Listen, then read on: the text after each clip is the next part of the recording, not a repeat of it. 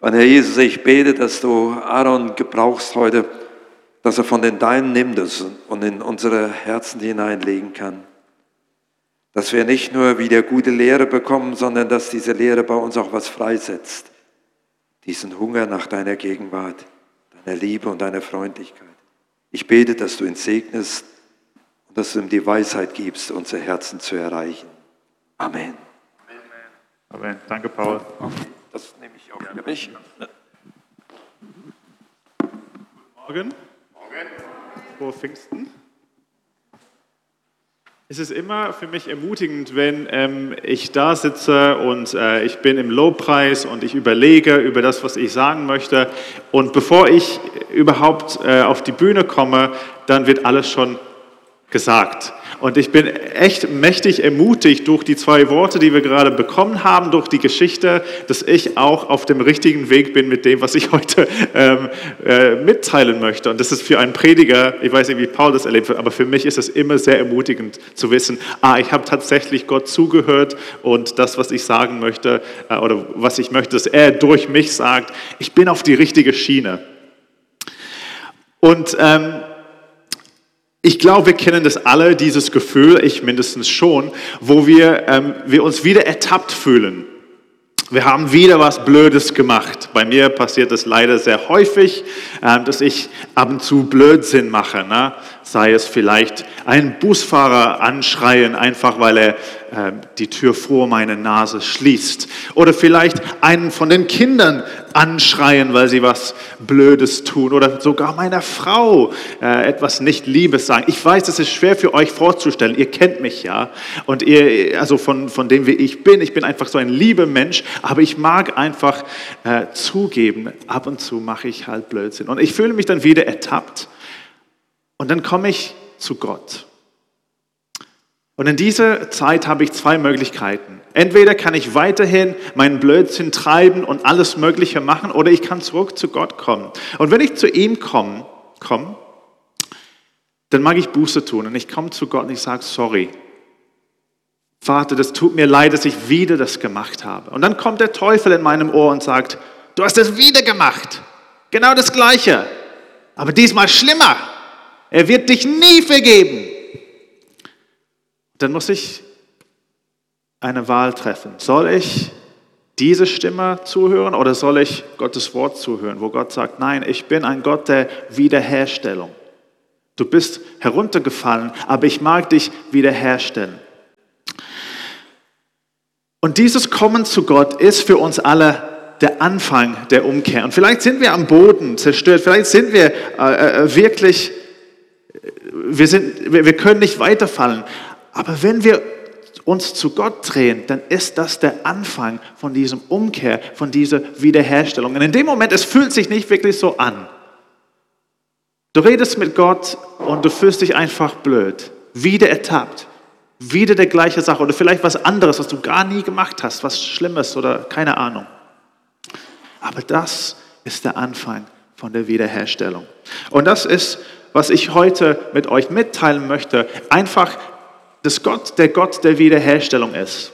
Wir feiern ja Pfingsten heute. Also ihr habt vielleicht alle erwartet, dass ich über Pfingsten predige. Und ich werde auch über Pfingsten tatsächlich predigen, auch wenn ich dieses Wort sehr schwer äh, aussprechen kann.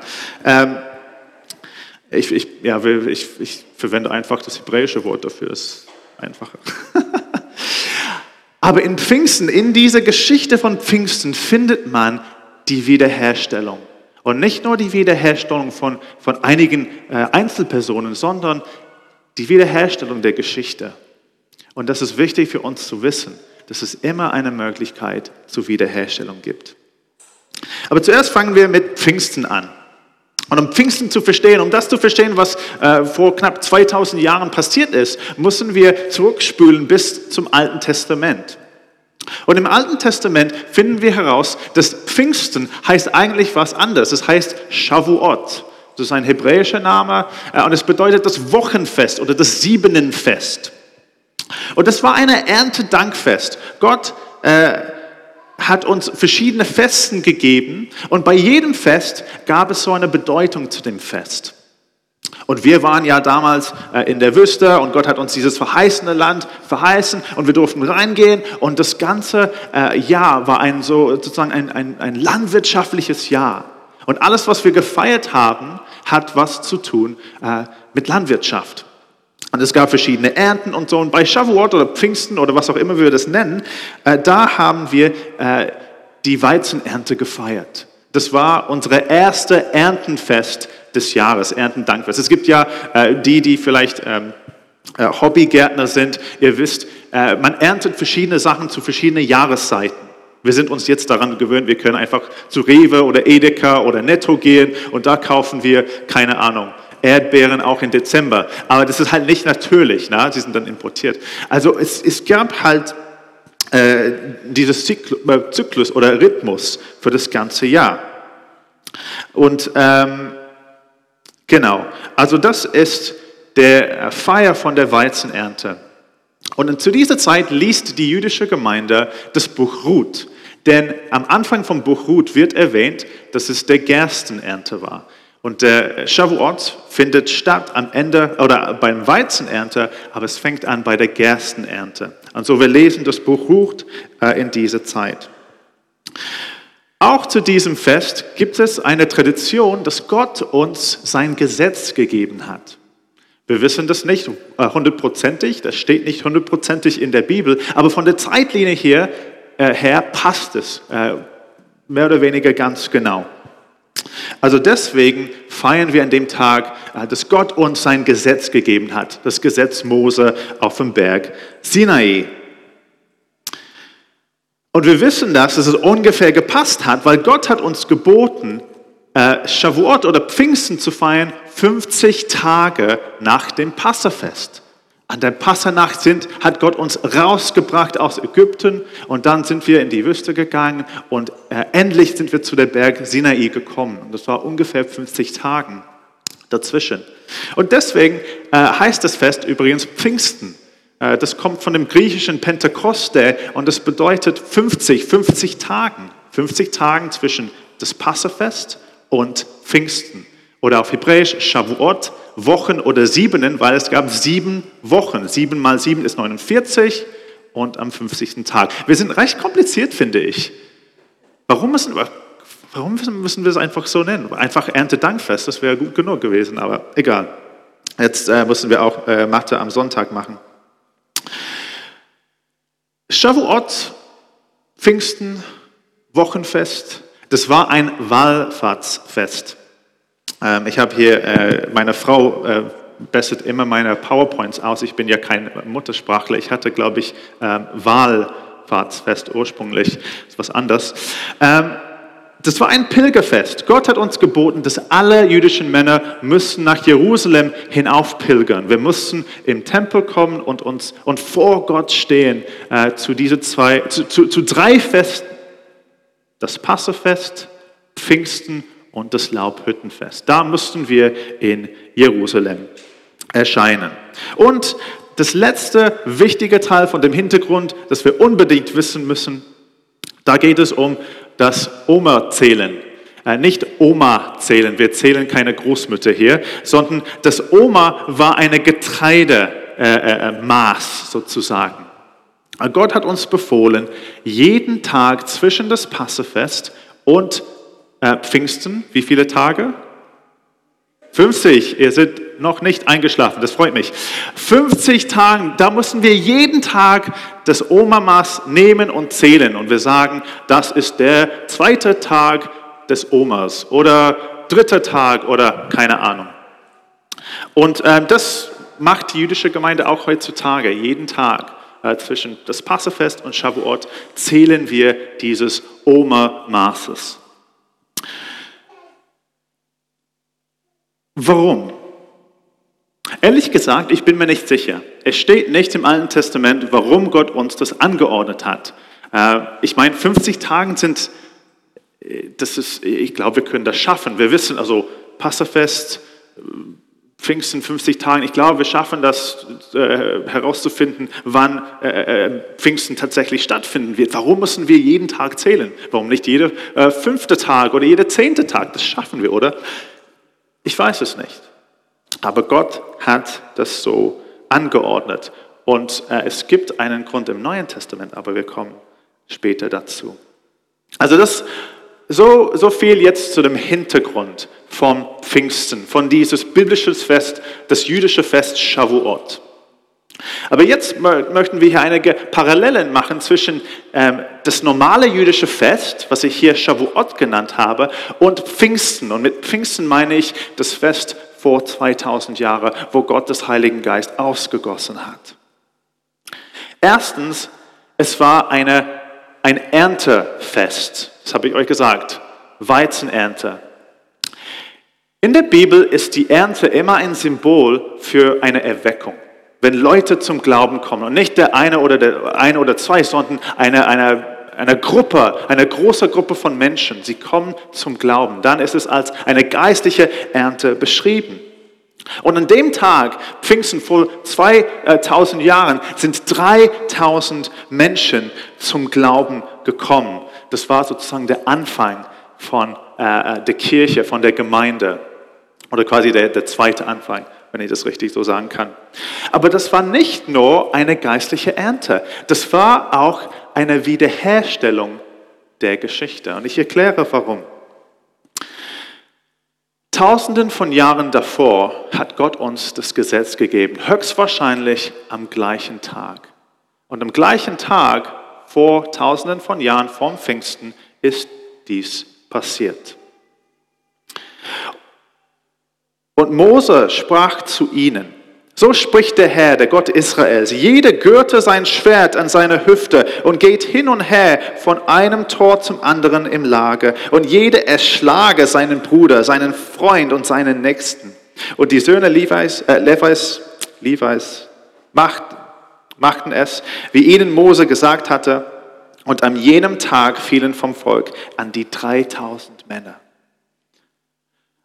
Um euch ein bisschen Kontext zu geben. Dies ist geschehen, nachdem Mose hinuntergekommen ist von dem Berg Sinai. Er ist runtergekommen mit den zwei Tafeln. Und was hat er gefunden? Ja, es war uns ein bisschen langweilig dazwischen und dann haben wir diese goldenen Kalb gebastelt und gemacht und haben es angebetet. Und Mose ist runtergekommen und er hat die zwei Tafeln am Boden zerstört zu, zu, zu zeigen, dass wir unseren Bund mit Gott schon gebrochen haben. Und als, äh, und als Strafe, als direkte Strafe zu dem, an dem Tag sind 3000 Menschen ums Leben gekommen. An dem Tag, wo Gott uns das Gesetz gegeben hat, das Gesetz, das zeigt uns unsere Sünde, das Gesetz, das zeigt uns, wo wir falsch liegen, dem Tag sind 3000 Menschen umgekommen. Aber an dem Tag, wo Gott uns das Geist gegeben hat, das Geist, das uns Leben schenkt, ein neues Leben in ihm, dem Tag sind 3000 Menschen zum Glauben gekommen. Eine Wiederherstellung der Geschichte. Paulus erklärt der Unterschied zwischen das Gesetz, was gut ist, was gut ist, Versteht mich nicht falsch, das Gesetz ist gut, aber erklärt den Unterschied zwischen dem Gesetz und dem Geist Gottes. In 2. Korinther 3, die Versen 5 bis 8. Nicht, dass wir von uns aus tüchtig wären, etwas zu erdenken als aus uns selbst, sondern unsere Tüchtigkeit ist von Gott, der uns auch tüchtig gemacht hat zu Dienern des neuen Bundes, nicht des Buchstabens, nicht des Gesetzes, sondern des Geistes. Denn der Buchstabe, das Gesetz tötet, der Geist aber macht lebendig. Wenn aber schon der Dienst des Todes mit Buchstaben in Steine eingegraben in Herrlichkeit geschah, das war was Gutes, es ist mit Gottes Herrlichkeit gekommen, so dass die Söhne Israel nicht fest in das Angesicht Moses schauen konnten wegen der Herrlichkeit seines Angesichtes, die doch verging. Wie wird nicht vielmehr der Dienst des Geistes in Herrlichkeit bestehen? Gott zeigt uns den Unterschied. Gesetz wurde uns gegeben, so dass wir unseren Sünden erkennen. Aber der Geist wurde uns gegeben, so dass wir leben. Und der Geist ist mit einer viel größeren Herrlichkeit uns gegeben als dem Gesetz. Der Geist befähigt uns, laut dem inneren Gesetz zu leben. Paulus erklärt es noch weiter in Römer 8, Vers 2. Denn das Gesetz des Geistes des Lebens in Christus Jesus hat mich frei gemacht von dem Gesetz der Sünde und des Todes. Eine Wiederherstellung der Geschichte. 3000 tot, 3000 lebendig. Gott ist ein Gott der Wiederherstellung. Ich habe euch auch gesagt, Pfingsten, Shavuot, das war ein Wallfahrtsfest. Die Leute mussten hinaufpilgern nach Jerusalem. Und vor 2000 Jahren ähm, gab es eine besondere Gruppe von Juden, die hinaufgepilgert sind. Und die meisten, die damals hinaufgepilgert sind, die kamen von weit weg, aus aller Welt. Und sie sind hinaufgepilgert nicht um Pfingsten zu feiern, sondern um das Passafest zu feiern. Aber es gab ganz wenig Zeit, nur wie viele Tagen? 50 Tagen zwischen das Passafest und Pfingsten. Und Leute, die aus Rom gekommen sind, sie sind dann nicht zweimal dorthin gepilgert, sie sind dort geblieben in Jerusalem oder in der Umgebung und haben dann 50 Tagen einfach dort verbracht. Jedes Jahr, um das Passafest zu feiern und dann um Pfingsten zu feiern. Denn es lohnt sich nicht, zurückzugehen. Heutzutage können wir das machen. Also, wenn wir kein Corona haben, ja, einfach EasyJet, oder? Oder Ryanair. Dann zahlen wir fast äh, genau gleich wie ein BVG-Ticket und wir fliegen nach Mallorca oder keine Ahnung und kommen zurück am gleichen Tag, wenn wir das wollen. Damals war es anders. Es war viel zu weit weg. Die Reise dauerte viel zu lang und es war auch sehr, sehr gefährlich. Mit Räuber, mit äh, Sturm und so. Man war mit Schiff unterwegs und so weiter und so fort. Also viele sind hinaufgepilgert für das Passafest und sie sind dann dort geblieben bis zum Pfingsten und nach Pfingsten sind sie wieder nach Hause gegangen. Und das ist sehr, sehr interessant für uns. Denn das bedeutet, dass höchstwahrscheinlich die gleichen Menschen, die damals gesagt haben, kreuzige ihn, waren genau die gleichen Menschen, die gesagt haben, Brüder, was können wir tun, um gerettet zu werden? Wir lesen in Matthäus 27, 24 bis 25. Als nun Pilatus sah, dass er nichts ausrichtete, sondern dass vielmehr ein Aufruhr entstand, nahm er Wasser und wusch sich vor der Volksmenge die Hände und sprach, ich bin unschuldig an dem Blut dieses Gerechten, seht ihr zu. Und dann kommt furchtbare Worte von meinem Volk an Pilatus, an den Römern.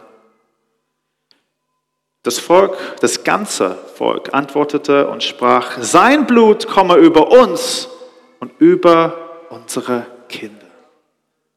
Was für schreckliche Worte. Egal, was du denkst über Jesus damals, was für schrecklich, was für ein Fluch, dass du auf dich nimmst. Sein Blut komme über uns und über unsere Kinder. Und diese Worte sind verwendet werden, leider auch von der Kirche, um zu sagen, dass wir Juden verflucht sind, dass Gott mit uns fertig ist und dass er keinen Plan mehr für die Juden hat. Aber Gott ist ein Gott der Wiederherstellung. Und das werde ich immer und immer wieder sagen. Gott ist ein Gott der Wiederherstellung. Und wieso weiß ich das? Weil ein paar äh, oder Später in der Apostelgeschichte lesen wir Folgendes. Der Heilige Geist ist an den Jüngern gekommen, auf den Jüngern gekommen. Sie sind rausgeströmt in den Straßen. Petrus stand da und predigt zu den Menschen. Und er sagt, äh, oder er, er predigt das Evangelium. Und dann wir lesen, als sie aber, also die Volksmenge, das hörten, drang es ihnen durchs Herz. Und sie sprachen zu Petrus und den übrigen Aposteln, was sollen wir tun, ihr Männer und Brüder? Da sprach Petrus zu ihnen, tut Buße. Und jeder von euch lasse sich taufen auf den Namen Jesu Christi zur Vergebung der Sünden. So werdet ihr die Gabe des Heiligen Geistes empfangen. Denn euch gilt die Verheißung. Denn euch gilt die Verheißung. Und euren Kindern. Und allen, die ferne sind, so viele der Herr, unser Gott, herzurufen wird. Sein Blut komme über uns und über unsere Kinder. Gott sagt, nein.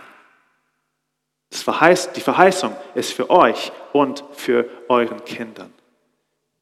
Und bei Gott, bei der Wiederherstellung, ist es nie und nimmer von, 0, von, von minus 1 bis 0. Es ist immer von minus 1 bis plus 1. Denn hier haben wir nicht nur Vergebung, sondern wir haben ein extra Geschenk, der Heilige Geist. Er wird an diesen sündigen Menschen gegeben. Diese gleichen Menschen, höchstwahrscheinlich, die gesagt haben, kreuzige ihn. Sein Blut komme über uns und über unseren Kindern. Sie haben den Messias ins Gericht gebracht.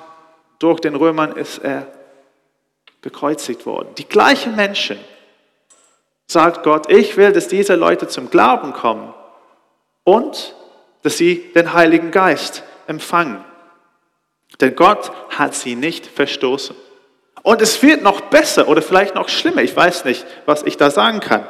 Denn Gott hat gesagt, dass genau diese gleichen Menschen, sie sollen Evangelisten werden bis ans Ende der Erde. Die gleichen sündige Menschen, die wollten unseren Messias kreuzigen, sie sollen die ersten Evangelisten sein. Ich meine, was für eine Logik ist das bitte? Das ist nicht meine Logik. So würde ich das niemals machen. Aber wir lesen, Apostelgeschichte 2, 7 bis 11, ein paar Verse früher. Die Leute entsetzten sich aber alle, verwundeten sich und sprachen zueinander, siehe, sind diese, die da reden, nicht alle Galiläer? Weiß nicht, vielleicht tragen sie alle T-Shirts, keine Ahnung, wie sie das wussten. Wieso hören wir sie dann jede in unserer eigenen Sprache, in denen wir geboren wurden? Parther und Mede und Elameter und wir Bewohner von Mesopotamien, Judäa und Kappadokien, Pontus und Asia, Phrygien, Pamphylien, Ägypten und von den Gegenden Libyens bei Kyrene, die hier weilenden Römer, Juden und Proselyten, Krete und Araber, wir hören sie in unseren Sprachen die großen Taten Gottes verkündigen. Und das war Gottes Plan. Diese Menschen, die damals in Jerusalem waren, die sollen zurückgehen bis ans Ende der Erde. Es ist egal, wenn, äh, wenn du nicht weißt, wo diese Orte sind. Die sind einfach überall in die Welt. Das ist das Wichtigste. Und Gott hat sie zurückgeschickt und hat gesagt, ihr seid jetzt die Evangelisten.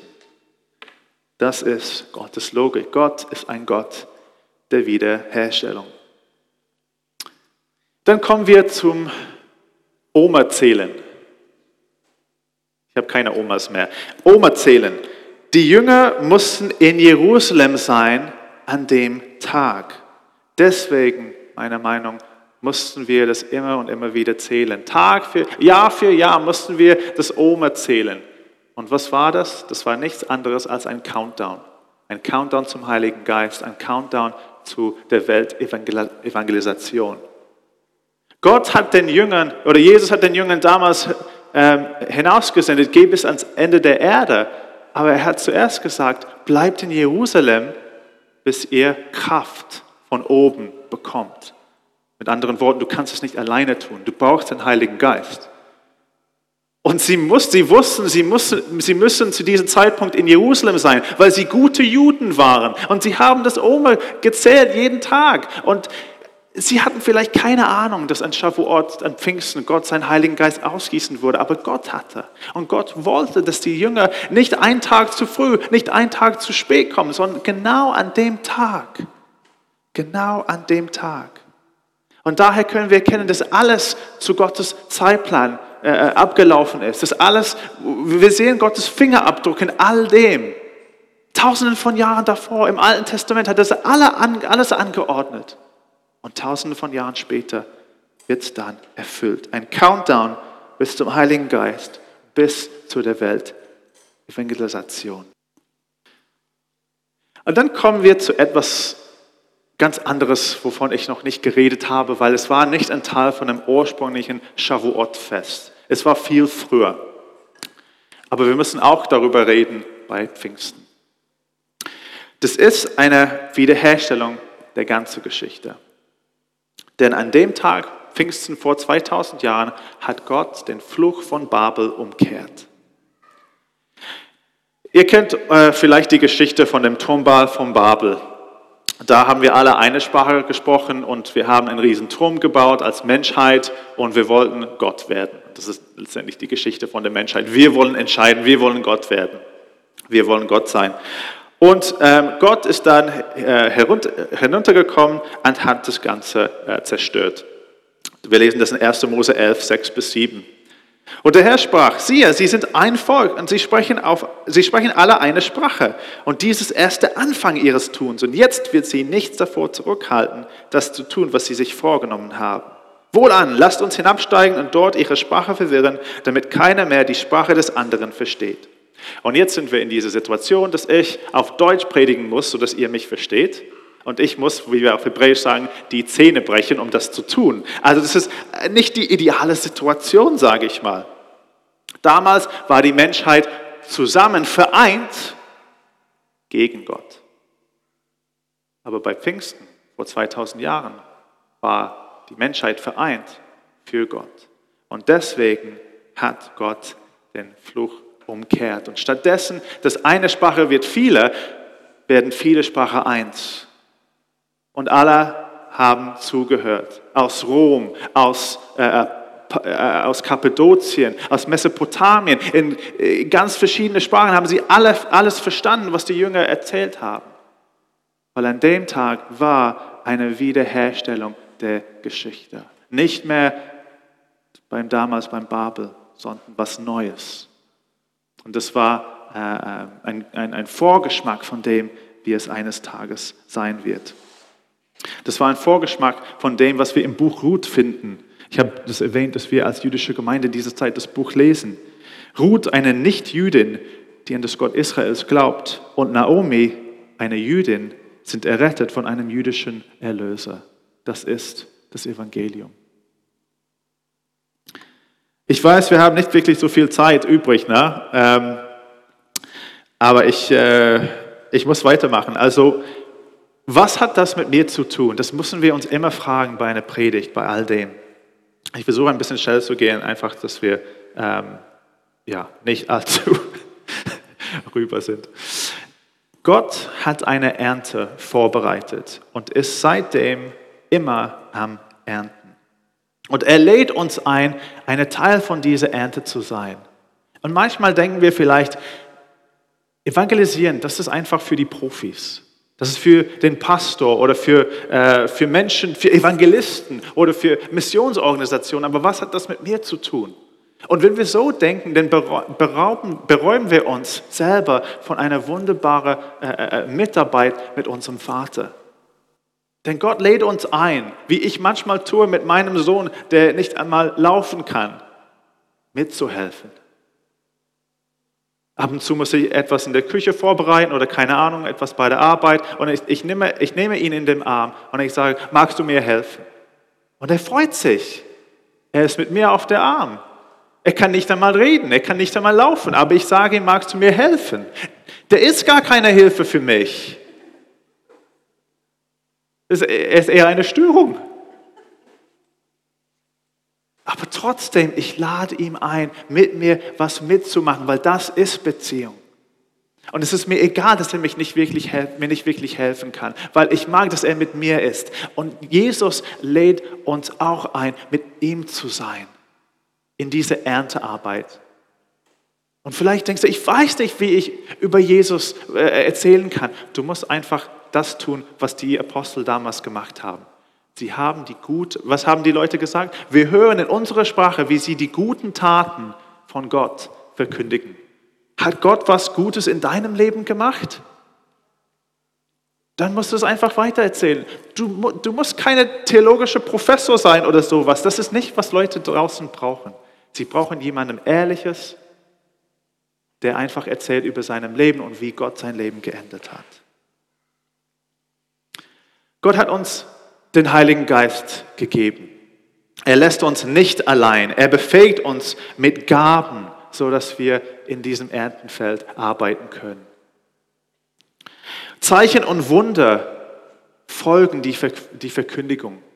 Manchmal denken wir, oh, wenn ich nur, äh, ich weiß, wie es, wie es, ist, also ich als ähm, neu bekehrter Gläubiger, ich wollte immer diese, all diese Gaben haben. Und ich glaube, ich habe mich so vorgestellt wie ein Superheld oder so, wie Superman, so, piu, piu, piu. sei geheilt. Und ich wollte das für mich. Ich wollte das, um mich zu verherrlichen. Und deswegen hat dem Herrn mir in dem Moment das nicht gegeben. Und das war gnädig von ihm. Weil er mag, dass er durch unseren Gaben verherrlicht wird. Und Gott hat euch hier alle, uns alle Gaben gegeben.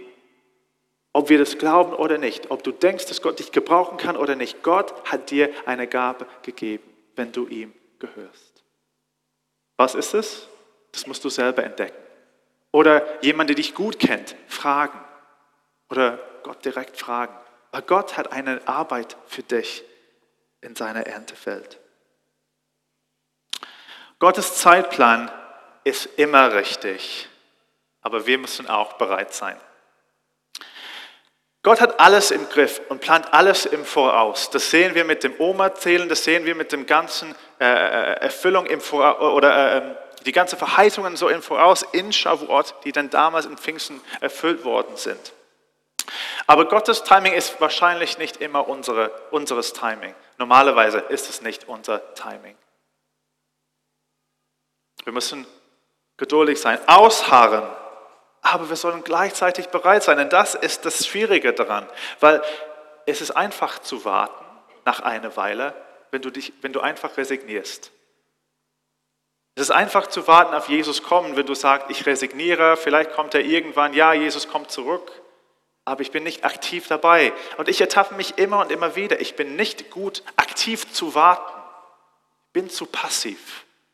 Aber Gott beruft uns, beruft uns zu einem aktives Warten, wo wir warten auf seine, seine Rückkehr und auf dem, was er uns äh, verheißen hat. Mose, 40 Jahre in der Wüste.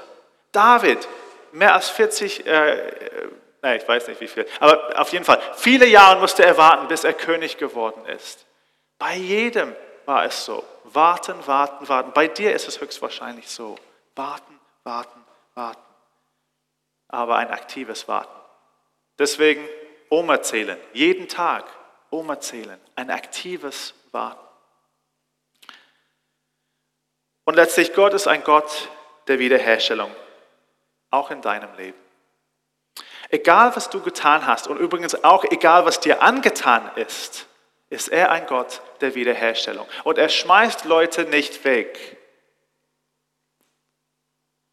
Stattdessen lesen wir, das geknickte Rohr wird er nicht zerbrechen und den glimmenden Docht wird er nicht auslöschen.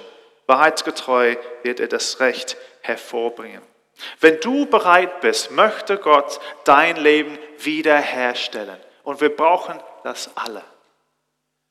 In dem Bild seht ihr äh, etwas, was Kintsugi heißt. Kintsugi. Und das bedeutet auf Japanisch, ähm, bin ich, äh, wurde mir gesagt, Goldverbindung. Und das ist eine japanische Art und Weise, ähm, Sachen wiederherzustellen. Wenn ein Gefäß äh, kaputt geht, sie schmeißen das nicht weg, sondern sie nehmen all die Scherben und mit einem Lack äh, kleben sie das wieder zurück. Aber statt, äh, äh, stattdessen, dass sie einen ganz normalen Klebstoff verwenden, um das zusammenzukleben, sie geben da reines Gold rein oder sogar Silber oder Platin. Und man merkt hier, dass man sieht, wo das Gefäß gebrochen ist. Und ich mag diese Idee, ich mag diese Philosophie, weil es zeigt, äh, die, die, die Idee dahinter ist, dass die Zerbrochenheit ist ein Teil der Geschichte des Gefäßes und es ist nicht zu verstecken. Und in deinem Leben ist die Zerbrochenheit ein Teil von deinem Leben. Und egal, wie du das verstecken möchtest oder wie so sehr du versuchst, das zu verstecken, du kannst es nicht verstecken. Wir sind alle zerbrochen. Und wenn du sitzt da und denkst, ach, mir geht's gut, ich bin nicht wirklich so zerbrochen, dann bist du der Zerbrochene von allen. Weil du hast nicht gemerkt, wie zerbrochen du bist. Wenn du ein Mensch bist, dann bist du einfach kaputt, egal was für ein Leben du gehabt hast. Und es tut mir leid, wenn das dir beleidigt, aber das ist die Wahrheit. Wir sind alle kaputt. Wir sind, wir sind keine volle Gefäße, schöne Gefäße, ohne, äh, äh ohne Riss. Wir sind alle Scherben. Aber Gott kann diese Scherben vom Boden nehmen und sie mit Gold füllen und sie neu machen. Er wird dich nicht wegwerfen. Aber du musst dafür offen sein. Du hast zwei Möglichkeiten.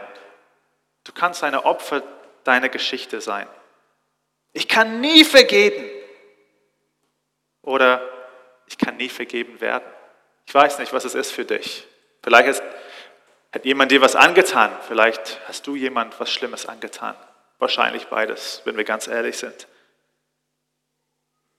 Du musst eine Entscheidung treffen, deine Scherben zu Gott zu bringen und ihm zu fragen, bitte mach mich neu. Bitte erstelle mich wieder. Du Gott der Wiederherstellung. Pfingsten oder Shavuot ist ein Tag der Wiederherstellung und ein Zeichen, dass eines Tages alles wiederhergestellt wird. Und ich möchte schließen mit einigen Versen aus der Offenbarung. Offenbarung 22, 1 bis 5. Und der Engel zeigte mir einen reinen Strom vom Wasser des Lebens, glänzend wie Kristall, der ausging vom Thron Gottes und des Lammes. In der Mitte zwischen ihrer Straße und dem Strom, von dieser und von jener Seite aus, war der Baum des Lebens. Genau der gleiche Baum, den wir vom Anfang, vom ersten Buch Mose in dem Garten gesehen haben, ist wieder da, wiederhergestellt. Aber was für ein Unterschied. Was für ein Unterschied. Der Baum des Lebens, der zwölfmal Früchte trägt und jeden Monat seine Frucht gibt, jeweils eine. Und die Blätter des Baumes dienen zur Heilung der Völker. Und es wird keinen Fluch mehr geben. Dein Blut komme über uns und über unseren Kindern. Nein. Und der Thron Gottes und des Lammes wird in ihr sein. Und seine Knechte werden ihm dienen. Und sie werden sein Angesicht sehen und sein Name wird auf ihren Stirnen sein. Und es wird dort keine Nacht mehr geben und sie bedürfen nicht eines Leuchtes noch des Lichtes der Sonne, denn Gott, der Herr, erleuchtet sie. Und sie werden herrschen von Ewigkeit zu Ewigkeit. Lass uns beten. Vater, danke, dass du ein Gott der Wiederherstellung bist. Danke, dass du uns nicht, dass du uns nicht wegwirfst, dass du uns nicht, dass du nicht uns ersetzt mit jemandem besser, jemand, der besser kann. Danke, dass du uns wiederherstellen möchtest. Herr, ich bete für, für uns, dass wir wieder zu, zu dir immer wieder kommen können, Herr, und bitten um diese Wiederherstellung, wo, wo noch ein Riss zu finden ist wo noch ein Teil von unserem Gefäß kaputt gegangen ist, wo wir noch dieses Goldpulver von dir brauchen. Danke, dass du einen Plan für unser Leben hast, dass du uns verwenden möchtest für deine Ehre. Bitte hilf du uns, deinem Plan nachzugehen und immer wieder zurück zu dir zu kommen. In Jesu Namen. Amen.